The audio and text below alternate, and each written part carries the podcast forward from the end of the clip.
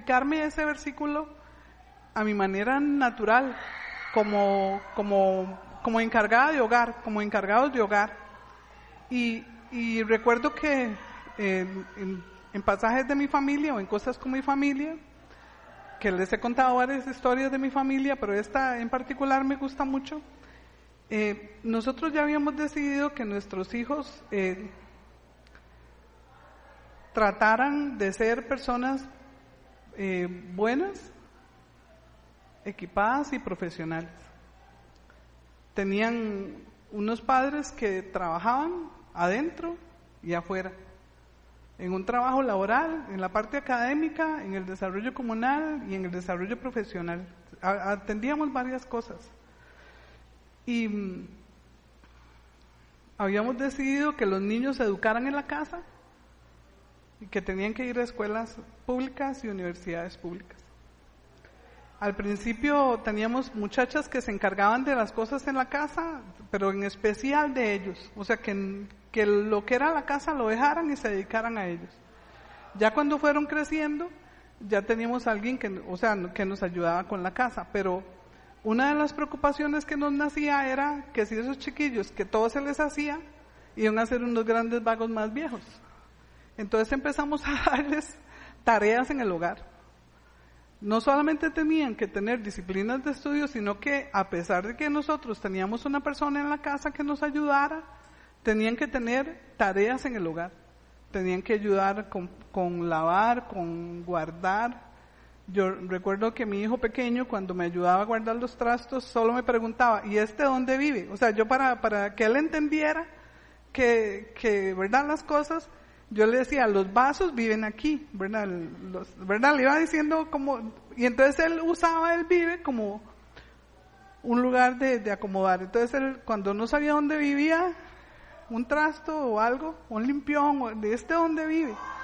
entonces fuimos haciendo esos, ellos que fueran haciendo todos esos quehaceres y esos estudios para equiparlos en el pensamiento de nosotros para una vida no dependiente no dependiente de, de, una persona, no dependiente de un hombre, no dependiente de una mujer, sino que fueran personas equipadas para la vida profesional y laboralmente. Bueno, entonces aprendieron todos los oficios de la casa, que eso ahora les sirve también para supervisar a las personas que les hacen su oficio en la casa, ¿verdad? Mi hija, una de mis hijas dice, Mira que la señora que me ayuda cree que yo no sé limpiar o yo no sé lavar el baño. Yo sé hacer todo eso, mami, solo que no tengo tiempo. Y eso, y efectivamente así fue. Esos chiquillos ahora les puede supervisar las labores que les hacen. Cumplimos esa labor, cumplimos esa misión y creo que la cumplimos bien. Como padres, como padres, como encargados de hogar, buscamos esa cosa y los equipamos. Y y entonces yo me quedé pensando que si nosotros como padres hacemos eso, o los hermanos, digamos, como esté organizada su familia, ¿qué es lo que hará Dios por nosotros? ¿Cómo es que Dios nos, nos ha equipado? Y es por eso que a esta charla le llamé equipados por Dios. Y aquí vamos a descubrir en este versículo dos verdades, dos verdades que nos van a ayudar eh, en nuestra vida. Pero antes de empezar, como solemos acostumbrar, llamemos al Espíritu Santo. Él está aquí, oremos antes de empezar y continuar con la charla. Padre, yo sé que tú estás aquí con nosotros, que tu Espíritu Santo siempre está con nosotros en donde quiera que vayamos. Pero hoy te pido en especial que nos dispongas nuestra alma, nuestra mente y nuestro corazón para aprender de ti. ¿Para qué nos quieres equipar o para qué nos equipaste? ¿Qué es lo que tenemos que seguir? Que se puedan romper barreras o mentiras, si es que las tenemos, de por qué sentimos que no estamos equipados. Yo te pido que este mensaje o esta charla, Señor, llegue al corazón de cada uno sabiendo, creyendo y conociendo que no soy yo, sino que eres tú el que está aquí y el que nos va a hablar. En el nombre de Jesús. Amén. La primera verdad que tenemos es que Dios nos ha equipado para dar lo que tenemos. Fuimos equipados por Dios para dar de lo que tenemos. Y leamos el Salmo 139, 13 al 16. Yo no sé si ustedes se han preguntado cómo es que todas las personas tenemos cosas diferentes, caracteres diferentes, características diferentes, condiciones diferentes, gustos diferentes, talentos diferentes y dones diferentes. Y vea lo que dice el Salmo 139, el 13 al 16. Lo tienen, lo van a ver en sus pantallas, si no lo pueden buscar en sus Biblias. Algo que ya poco hacemos, ¿verdad? Traer la Biblia. Pero bueno, me incluyo, tampoco la traigo. Dice, tú creaste mis entrañas. Aquí es David hablando. Me formaste en el vientre de mi madre. Te alabo porque soy una creación admirable. Te alabo porque soy, está hablando de él, de él. Tus obras son maravillosas y esto lo sé muy bien. Mis huesos no te fueron desconocidos cuando en lo más recóndito era yo formado, cuando en la más profundo de la tierra era yo entretejido. Ahí no está hablando de que hay un hueco. Está hablando de la gestación. Tus ojos vieron mi cuerpo en gestación. Todo estaba ya escrito en tu libro. Todos mis días se estaban diseñando, aunque no existía uno solo de ellos. A mí este versículo me maravilló. Y, y solamente llegaba a mí cuán grande es el poder de quien habla David en ese salmo. Cuán grande es ese, esa persona de la que él habla. Que somos su creación, somos su imagen. ¿Y cómo es esa imagen de Dios? Él es el más, más, más, más grande. Él es supremo. Hay una palabra que lo describe en forma superlativa, es un calificativo superlativo, es omnisciente. Todo lo sabe, todo lo hace, todo lo conoce. Un calificativo único y exclusivo para Dios. Nadie tiene ese calificativo. Si cada uno de nosotros lee este pasaje, ¿de quién está hablando Dios? Ninguno de nosotros es igual a otro, ni siquiera dentro de nuestros mismos hermanos. Cada uno de nosotros fue creado y nos dio la oportunidad de ser y de vivir. Aprendemos en nuestra vida instrumentos, academias y demás, conocimientos y demás. Y vamos puliendo nuestras destrezas y nuestros talentos. Y vemos que no todos los hacemos de la misma forma. Todos los hacemos diferente, todos somos diferentes, tenemos gustos diferentes. A mi hermana le gusta hacer pasteles, a mí me gusta coser. No sabía coser, aprendí a coser, creo que eso se los había contado. Quise aprender a hacer repostería, pero no me gusta la masa entre las manos. Da, no sé, chapatín decía ñaña, ¿verdad? y me lavo y me lavo y me lavo a cada rato, ¿verdad? No, no, no sé, no, no lo aprendí. Sé que, sé que lo puedo aprender. Y si tengo que hacerlo, lo hago, pero somos diferentes. Pero ese que nos creó es Dios en alma, en cuerpo, alma o mente y en espíritu. Desde antes. Entonces, ¿quién fue el que nos dio todo? Dios.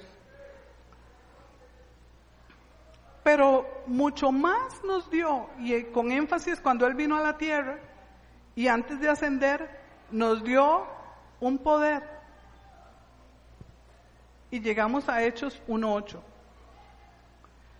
Hechos 1.8 dice, pero cuando venga el Espíritu Santo sobre ustedes, recibirán poder y serán mis testigos, tanto en Jerusalén como en Judea y Samaria, y hasta los confines de la tierra.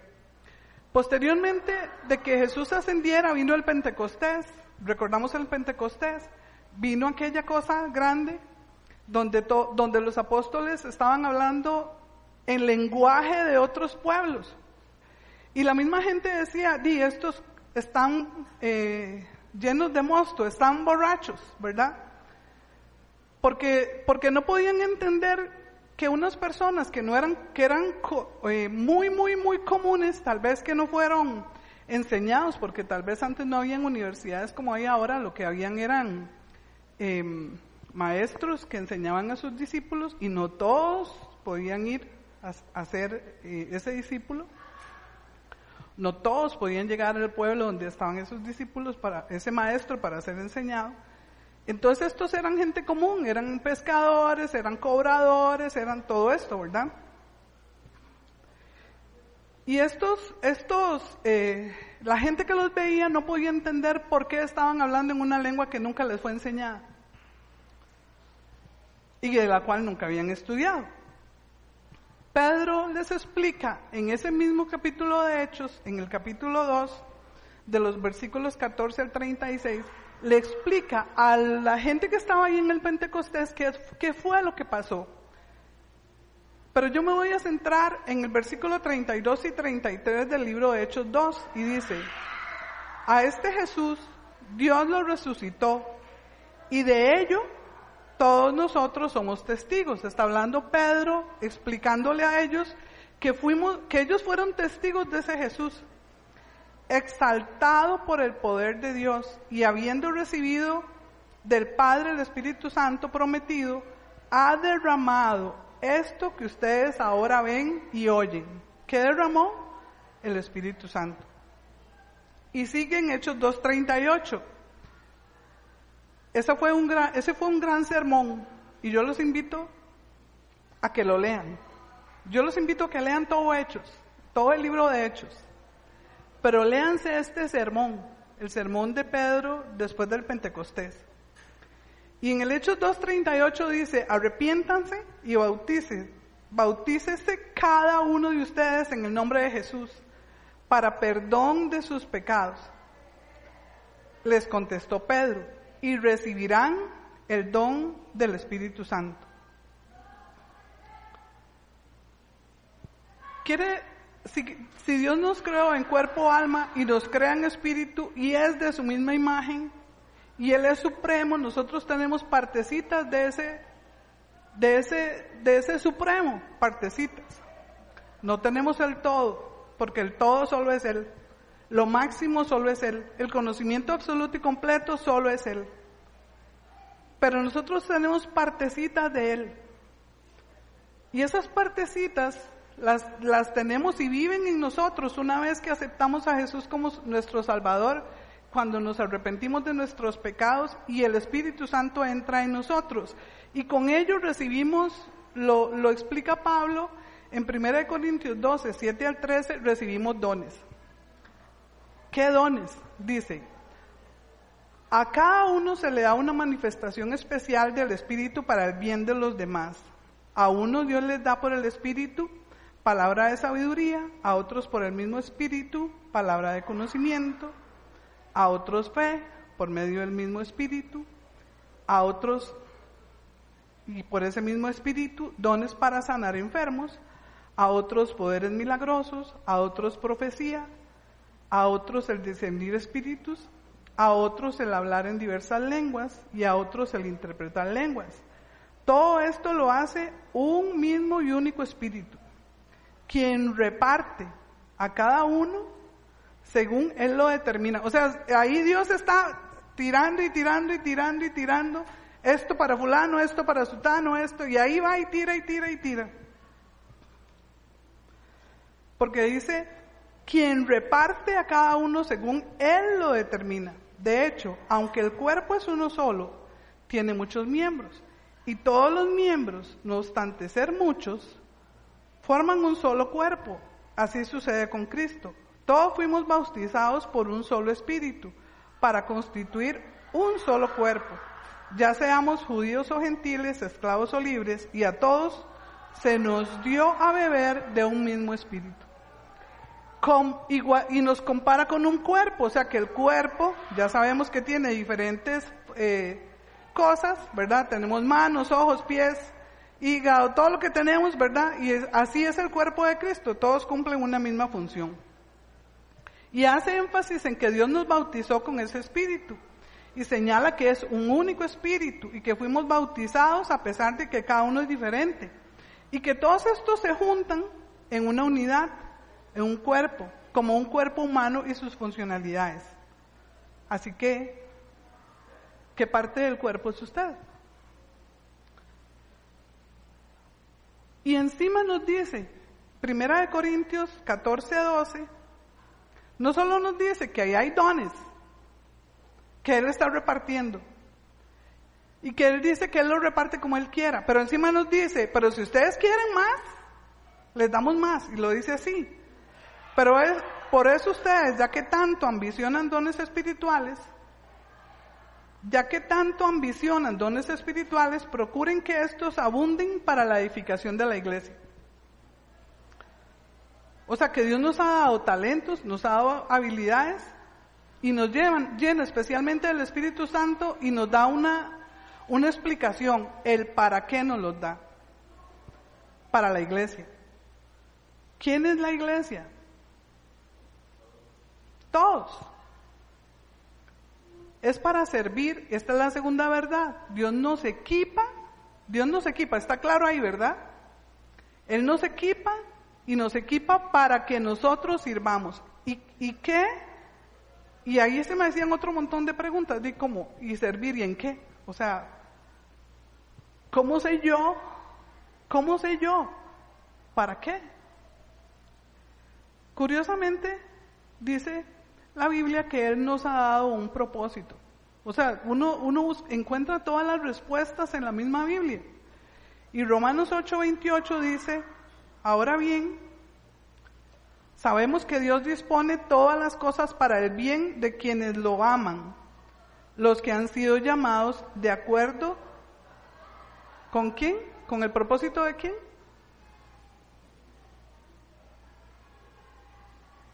Con el propósito de Él.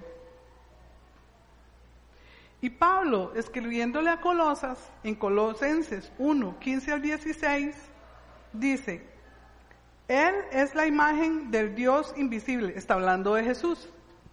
Jesús es la imagen del Dios invisible, el primogénito de toda creación, porque por medio de Él fueron creadas todas las cosas en el cielo y en la tierra, visibles e invisibles, sean tronos, poderes, principados, autoridades. Todo, vean esa última frase, todo ha sido creado por medio de Él y para quién? Para Él. Hemos escuchado miles y miles de veces el propósito que Dios nos dejó aquí en la tierra. Y vamos a Mateo 28, 16 al 20. Antes de que Jesús ascendiera al cielo, Dice, los once discípulos fueron a Galilea a la montaña que Jesús le había indicado. Cuando lo vieron, lo adoraron, pero algunos dudaban. Jesús se acercó entonces a ellos y les dijo, se me ha dado toda, toda, vea la palabra toda, autoridad en el cielo y en la tierra. Por tanto, vayan y hagan discípulos a todas las naciones, bautizándolos en el nombre del Padre, y del Hijo y del Espíritu Santo, enseñándoles a obedecer todo lo que les ha mandado a ustedes y les aseguro que estaré con ustedes siempre hasta el fin del mundo. Y mucho más claro lo dice Marcos 16, 14 al 18. Por último, se apareció Jesús a los once mientras comían. Los reprendió por su falta de fe y por su obstinación. ¿Por qué los reprendió? Por su falta de fe y por su obstinación en no creer a los que le habían visto resucitado. Les dijo, vayan por todo el mundo y anuncien las buenas nuevas a toda criatura. El que crea y sea bautizado será salvo, pero el que no crea será condenado. Estas señales acompañarán a los que creen en mi nombre. expulsarán demonios, hablarán en nuevas lenguas, tomarán en manos en sus manos serpientes, y cuando beban algo venenoso no les hará daño alguno. Pondrán las manos sobre los enfermos y estará y estos los les recobrará la salud. Nos o sea, Dios nos crea, nos equipa, nos da alma, cuerpo, espíritu, nos llena del Espíritu Santo y nos manda a servir. ¿A servir cómo? Porque tenemos las características naturales, las humanas, ok, trabajamos y generamos dinero y todo, pero es, esta otra parte es otra. Es el Espíritu Santo en nosotros que nos manda, nos manda a hacer cosas que solo el Espíritu Santo y el poder del Espíritu Santo puede hacer solamente, que es sanar enfermos en su nombre, liberar demonios, sanar cuerpos, sanar almas en su nombre. Bueno, y usted dice, ¿y para qué ese montón de versículos y qué tiene que ver con Hechos 3.6? Porque yo no pude llegar a saber qué era lo que Pedro y Juan tenían y para qué lo tenían si no sabía todo el recorrido anterior. Porque ese es un, ese es un resultado. Ya Pedro y Juan estaban equipados para ir y sanar en el nombre de Jesús. Él mismo lo dice, Pedro lo dice, en el nombre de Jesús de Nazaret.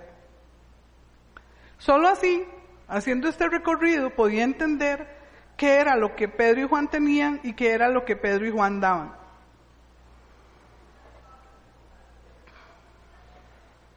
¿Y para qué es este propósito? Para que el reino de los cielos se expanda. Y sabemos que el reino, que, que aquí hay varias teorías, pero bueno, ya lo vemos en Irrupción del Reino, que aquí en la tierra, aquí en la tierra nosotros tenemos destellos del reino de los cielos. Y hemos visto, porque los hemos visto, milagros. Hemos visto, en mí, yo he visto liberación. En otros también las he visto. En mí he visto sanidad y en otros también las he visto. Ese poder del reino de los cielos está aquí y es poder del Espíritu Santo que se manifiesta. Esto es una verdad teológica en cada uno de nosotros. Dios nos creó a mí y a usted y nos dio cualidades y talentos y nos llenó del Espíritu Santo y nos lo dio para servir a los demás. En definitiva, Estamos equipados para servir, para que el reino sea expandido, para conciliar al mundo con el origen de ese, de ese principio que Dios había hecho, de ese principio, ese paraíso que Dios había creado. Para que la gente se levante, salte, cante, se llene de gozo, se llene de generosidad y entregue esa generosidad que tiene, la entregue a otros. Si aceptaste a Jesús como tu Salvador, si te has arrepentido, si te has reconciliado, tienes el Espíritu Santo, estás equipado. Pero de nada sirve decir que tenemos todo eso lo tenemos si nos quedamos amarrados. De nada nos sirve decir, úsame Dios, si nos quedamos ahí sentados. Dios pone el querer como el hacer. Pone un corazón dispuesto. Y no estamos buscando fama. El que está buscando fama está aquí. Este no es el lugar. Curiosamente, los discípulos no andaban buscando fama, porque más bien los mataban. Pero son mucho más famosos que un montón de historiadores. Usted, es, el, la, Biblia es el libro más grande leído en el mundo. Y un día estaba en una conferencia de un estudio filológico que se le hizo a la Reina Valera 60. ¿Y cómo es que cómo es que trascendía y trascendía, porque a veces La historia, cuando uno lee la historia de la, de la Biblia, usa, usa mucho los libros alemanes, ¿verdad? Le hablan mucho, pero España, Francia, ¿cómo era que esos libros trascendían y trascendían y trascendían y trascendían hasta llegar a, lo que era la Biblia, la Reina Valera 60, que ahora tenemos un montón de, de versiones, pero que esas versiones no se apartan de esas versiones originales de Dios y de lo que hizo Jesús en esta tierra. Entonces, esos hombres son los más famosos. O sea, yo creo que son más escuchados que, pues, tal vez sí, una banda de rock seguro ya ni existe, ¿verdad? Pero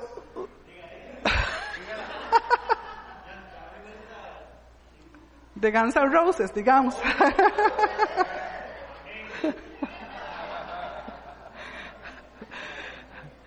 o de Gandhi en Costa Rica.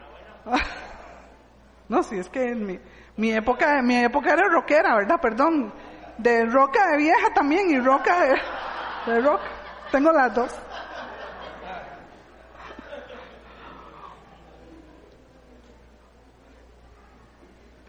Entonces aquí, si estamos equipados, ¿qué has hecho para preguntarle a Dios qué vas a hacer? ¿Qué has hecho para preguntarle a Dios cuál es tu propósito? ¿Qué has hecho para decirle cuál es mi propósito y acciónese? Hágalo. No empiece a preguntarle, ¿está mojado o está seco? Y mañana vuelve, ¿está mojado o está seco? Y pasado mañana, o está, no, acciónese, equipe con las cosas que tienen cada una de, de, sus, de las iglesias. En el caso de nosotros, tenemos una estructura, digámosle así, para poder salir con la misma, con la misma línea. Y se los digo yo como ejemplo. Porque, por ejemplo, en el, en el curso de irrupción, yo no entendía nada de lo que me estaban diciendo. Pero legítimamente nada. Porque a mí me enseñaron que el reino era la segunda venida. Porque a mí me enseñaron que sí había dones, pero que llegaron hasta los apóstoles. Porque a mí me enseñaron que ya eso casi no se veía en la iglesia. Y cuando usted, y aunque pertenecía a una iglesia pentecostal, no se veía, no se veía tanto era solo de palabra, solo de Biblia, digamos, solo, perdón, no estoy diciendo que, o sea, solo era letra muerta, no era letra viva. Ronald tuvo que agarrar como toda la tarde y un sábado, que lo dejé hasta sin comer, para yo poder entender.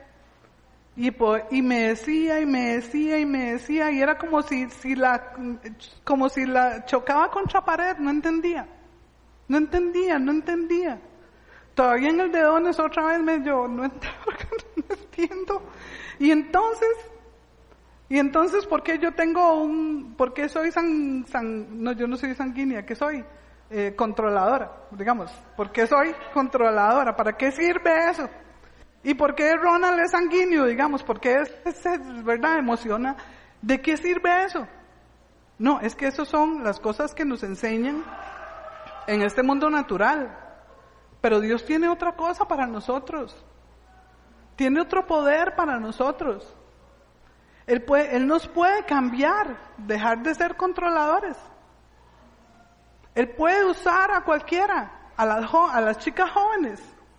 Hace poco fuimos a orar, eran, o sea, entre las tres no suman la edad que yo tengo, imagínense. Eran demasiado jóvenes. Fuimos a orar. Yo, eran chicas jóvenes, vinieron tres a orar y yo. Y, y uno dice, bueno, ¿qué es la diferencia entre Mariana y yo? Y, y vieron a Mariana orando. Y yo, wow, todo eso yo me quedé callada mejor. O sea, imagínense, si, si digamos en el mundo, en, en, en, el mundo natural, si estamos Mariana y yo a la par, ¿a quién quieren ustedes que ore? la más vieja, ¿verdad? Porque los años, porque la experiencia, porque el conocimiento, porque ahí súmele. Pues Dios usó a Mariana. Yo solo me quedé callada. Esas son de las cosas. ¿Quién es ese? El Espíritu Santo. El Espíritu Santo en Mariana. El Espíritu Santo en Mía. El Espíritu Santo en Jazz. Un corazón dispuesto. Pero si hacen un llamado de mujeres para ir a orar por mujeres, no hacemos nada en la casa tomando café. Había que venir. Claro, también sé que hay responsabilidades en el hogar, ¿verdad? Pero en la próxima también dispóngase, dispóngase. Busquemos en las herramientas, los estudios bíblicos, los discipulados, las charlas, los seminarios. Si Dios nos ha equipado, empecemos a trabajar, empecemos a contribuir. Y una cosa interesante, antes de que nosotros estemos aquí, cuando llegamos nosotros a las cinco y media, antes de esas cinco y media y, hasta la y hasta el domingo en la mañana, bueno, digamos que el lunes en la mañana, se mueven un montón de cosas previas para que lleguemos aquí. Este es el efecto. Hay alguien que viene a limpiar. Hay alguien que está recibiendo llamadas para decir dónde queda el lugar, cómo se inscribe en el Church Center, como cuando son los discipulados. Hay gente que da los discipulados, hay gente que nos enseña a dar charlas, hay gente que nos enseña a la adoración, hay gente que nos enseña a orar, hay gente que nos enseña a, a, a cómo damos clases con los niños, hay gente que traduce las enseñanzas de los niños para que podamos dar una clase con ellos, hay gente que hace materiales, hay, gente que viene y enseña cómo se usa el equipo, digamos, aquí ya yo estoy saliendo en la pantalla, pero para que todo esto se dé, hay gente que vino y construyó esas aulas y todo esto que está aquí. Hay gente que viene a evangelizar, hay gente que hace el llamado, hay gente que hay que ir. Hay gente que ensayó, ensayó a cantar. Son un montón de cosas previas a lo que vemos aquí mucho previo. Ya cuando, cuando usted se mete en algo, usted dice, güey, ¿cómo es que se da todo? Usted está sentado en una silla limpia, desinfectada. Eso no se dio aquí a las cinco y media. Eso se dio antes. A estos niños no tocan aquí. Tocan por su talento, sí. Dios se lo dio. Pero también hay ensayo. Una, un, yo un día esto le decía a Fito, me encanta, yo conozco a Mía hace que cinco años, pero Mía es como introvertida. Y yo, aquí donde yo la oigo cantar, yo, ¿verdad? Yo, ah, y cuando la oigo orar, más. Ese es el Espíritu Santo en cada uno de nosotros, ese es el gozo, la generosidad que Dios nos coloca y, a mí en lo personal me gusta oír este montón de jóvenes orar. Me gusta oírlos llenos de gozo, llenos de generosidad, llenos de amor, llenos de entrega, me gusta.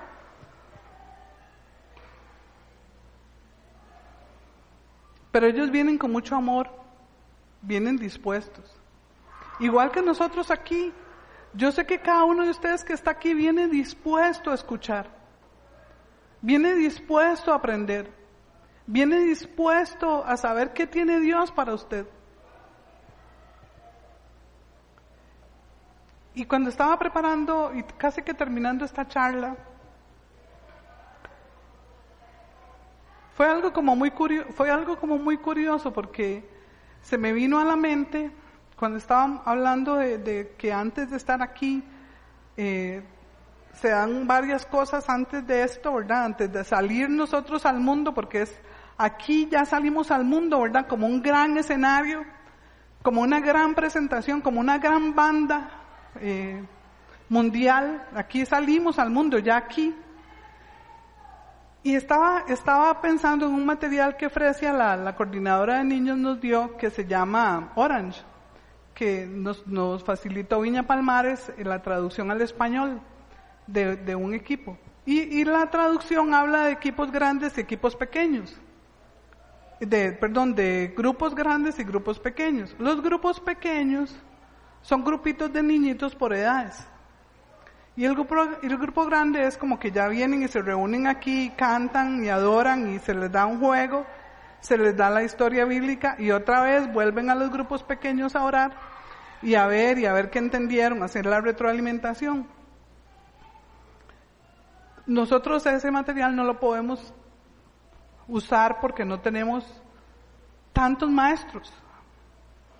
Pero se me vino a mí la imagen de todos los niños, es que se, de todos los niños allá en el lobby, en un montón de mesitas, sentados escuchando, haciendo los grupos pequeños. Mi lógica, mi lógica mental dice que no puede ser durante la celebración, ¿verdad? Que no, que eso, si, si lo que me imaginé, pero sí podría ser en una escuela de verano. Y para eso ocupamos maestros. Algún día llegaremos ahí. Eso todavía no lo hemos podido hacer. Aún, algún día llegaremos ahí. Y ya para ir concluyendo, está claro que estamos equipados. Y yo quiero que por un momento piense en Hechos 3, 6 al 9. Pero en vez de Pedro, ponga su nombre.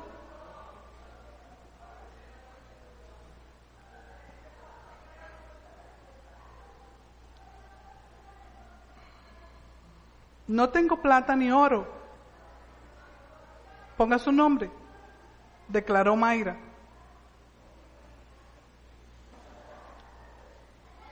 Y es clarísimo que no es que él no habla de dinero.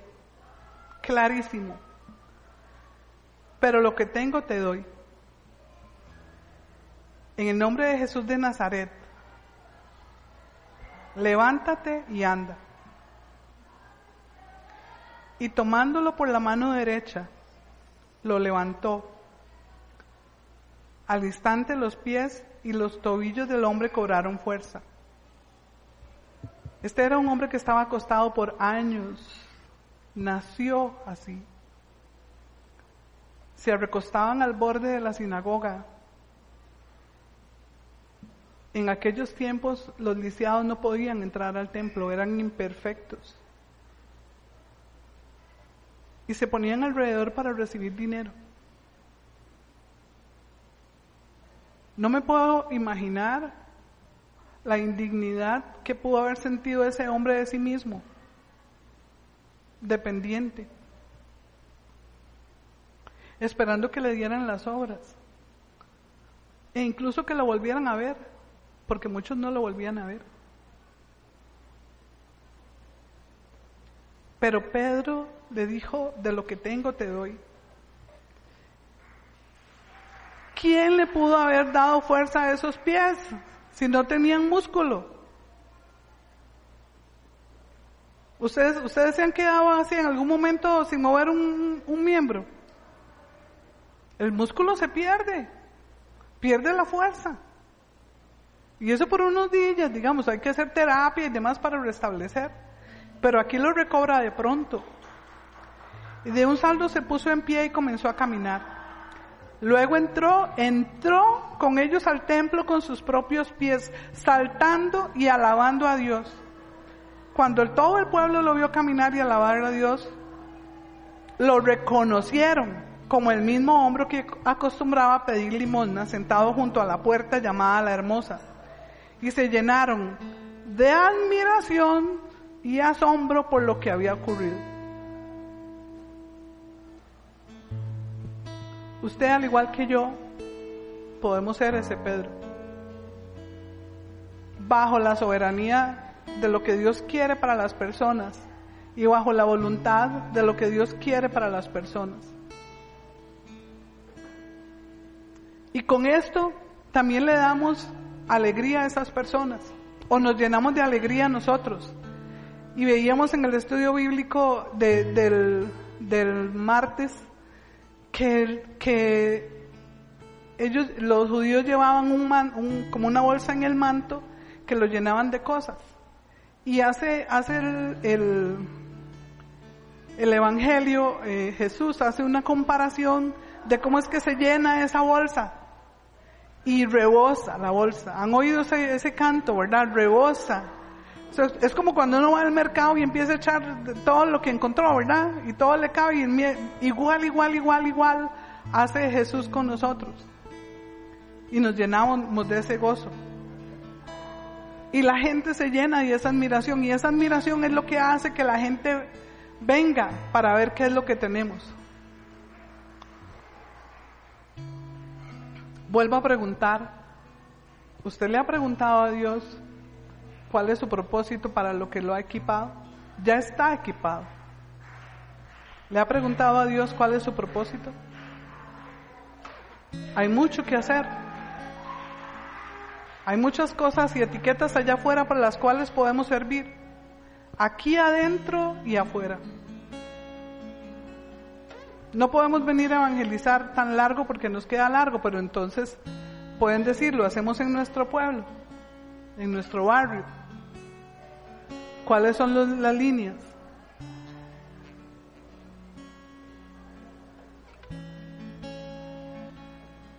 Dios ya te, ya te equipó. Pregúntale, ¿para qué te puede usar? Oremos. Gracias Señor. Gracias te doy por ese magnífico salmo que dice que tú nos creaste de una manera impresionante, Señor. No solamente nuestro cuerpo, sino nuestra mente, nuestra alma y nuestro espíritu. Gracias por esa creación. Gracias por darnos la vida. Gracias por mandar a tu Hijo Gracias por los apóstoles que divulgaron tu mensaje alrededor de tantos años. Gracias por el poder del Espíritu Santo que está aquí en nosotros. Y yo te pido, Señor, que ese Espíritu Santo que tú enviaste caiga con poder en cada uno de nosotros, Señor. Que si, que si queremos servirte, Señor, que se quite todo bloqueo que nos diga que no somos capaces, que yo no sirvo, que tengo que estudiar mucho, que tengo que sacar un bachillerato en teología. Esas son mentiras, Señor. Podemos perfeccionarnos, pero tú ya nos equipaste. Yo quiero que ponga en cada uno de nosotros el, querer y que con el querer y el preguntarte para qué estamos aquí, demos el paso para el hacer. Para el hacer, para llevar tu reino a otros, para servir a los demás. Para que junto con nosotros otros se llenen de gozo, se llenen de generosidad, se llenen de alegría, para que brinquen, para que salten. Como lo dice Hechos, como lo dice Hechos 3, 6 con el caso del paralítico. Que cada uno de nosotros se llene de emoción, de ganas de seguir, de ganas de servirte, que ese corazón nuestro, Señor, cambie a un corazón agradecido y generoso y que lo que tú nos has dado por gracia lo entreguemos por gracia. Yo te pido que quites cualquier bloqueo, Señor, cualquier mentira cualquier palabra, hasta que le hayan dicho a las personas que, ya, que, por haber cortado su, su Espíritu Santo ya no son dignas de servir. No es cierto, Señor. El Espíritu Santo no lo perdemos, está en nosotros. Cuando cometemos pecados se apaga, pero cuando nos arrepentimos se enciende y se mantiene encendido constantemente que esa llama que está en nosotros se encienda. Que nuestro rostro refleje tu rostro, refleje tu gozo, refleje tu agradecimiento. Y queremos, queramos llevar a otros a dar de lo que tú nos has dado. Qué hermosa palabra, Señor. De lo que tengo, damos. De lo que tú nos diste, damos. Yo pido, Señor, que las personas que estamos aquí podamos comprender y entender. Así que te pido que nos hables al corazón de cuál es nuestro propósito y dónde quieres que sirvamos, Señor. Pero que nosotros mermemos y que seas tú. Que no lo hagamos por fama, que no lo hagamos por reconocimiento, que no lo hagamos por orgullo, que no lo hagamos por vanidad, que no lo hagamos por una regla, por una religiosidad, sino para que el reino de los cielos se expanda y muchos, al igual que nosotros, comprendamos que tú estás aquí en la tierra y que vas a hacer y que nos vas a usar conforme a tu propósito. Rompe, Señor, los bloqueos, rómpelos, rompe los bloqueos mentales. Rompe los tiempos, Señor. Rompe las cosas que hemos dejado pasar. Pero que no sea una emoción nuestra, sino una emoción que viene de ti, Señor. Una emoción que viene del corazón de ti para el corazón de nosotros. Que se abran los cielos, que se abran las mentes, que hayan sueños, que haya visiones, que hayan profecías. Pero no como destello, Señor, sino con verdadero poder. Te doy gracias por Viña, Señor. Te doy gracias por Viña Oeste. Que la letra de la Biblia no es letra muerta, sino es letra viva. Para muchos para otros, para servirte. Y que con todo lo que hagamos, Señor, sea un corazón adorándote en cualquier momento. Que adorar no es solo venir a cantar, sino que adorar es nuestra vida desde el amanecer hasta el anochecer. Adoramos al omnisciente, al omnipotente, al Dios verdadero del Dios verdadero, a quien es supremo, a quien es digno. Solo a Él adoramos. Rompe nuestras estructuras, Señor, las mentales, las naturales, y que sobrepase lo sobrenatural sobre nosotros, Señor, producto de tu Espíritu Santo. En el nombre de Jesús, si alguno de ustedes necesita, tiene un propósito y siente que ese propósito no ha podido ser llevado a cabo,